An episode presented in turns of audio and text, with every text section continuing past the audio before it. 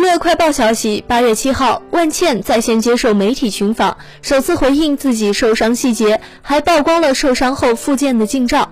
采访中，他表示此次是右臂肱骨粉碎性骨折，但幸好未伤及关节，仅是神经功能受损，所以现在手臂抬不起来，仍需要护具保护。对于大家关心的跳舞和比赛问题，他也强调每天在坚持复健，除了右手不能挪动，身体其他部位还能活蹦乱跳。很感谢大家对他的关心，称自己会努力好起来。八月八号，王珞丹凌晨发文，不想当什么好演员，太累了，就想红。谁知道有什么翻红的办法，还得有尊严的红的方法，跟我说说。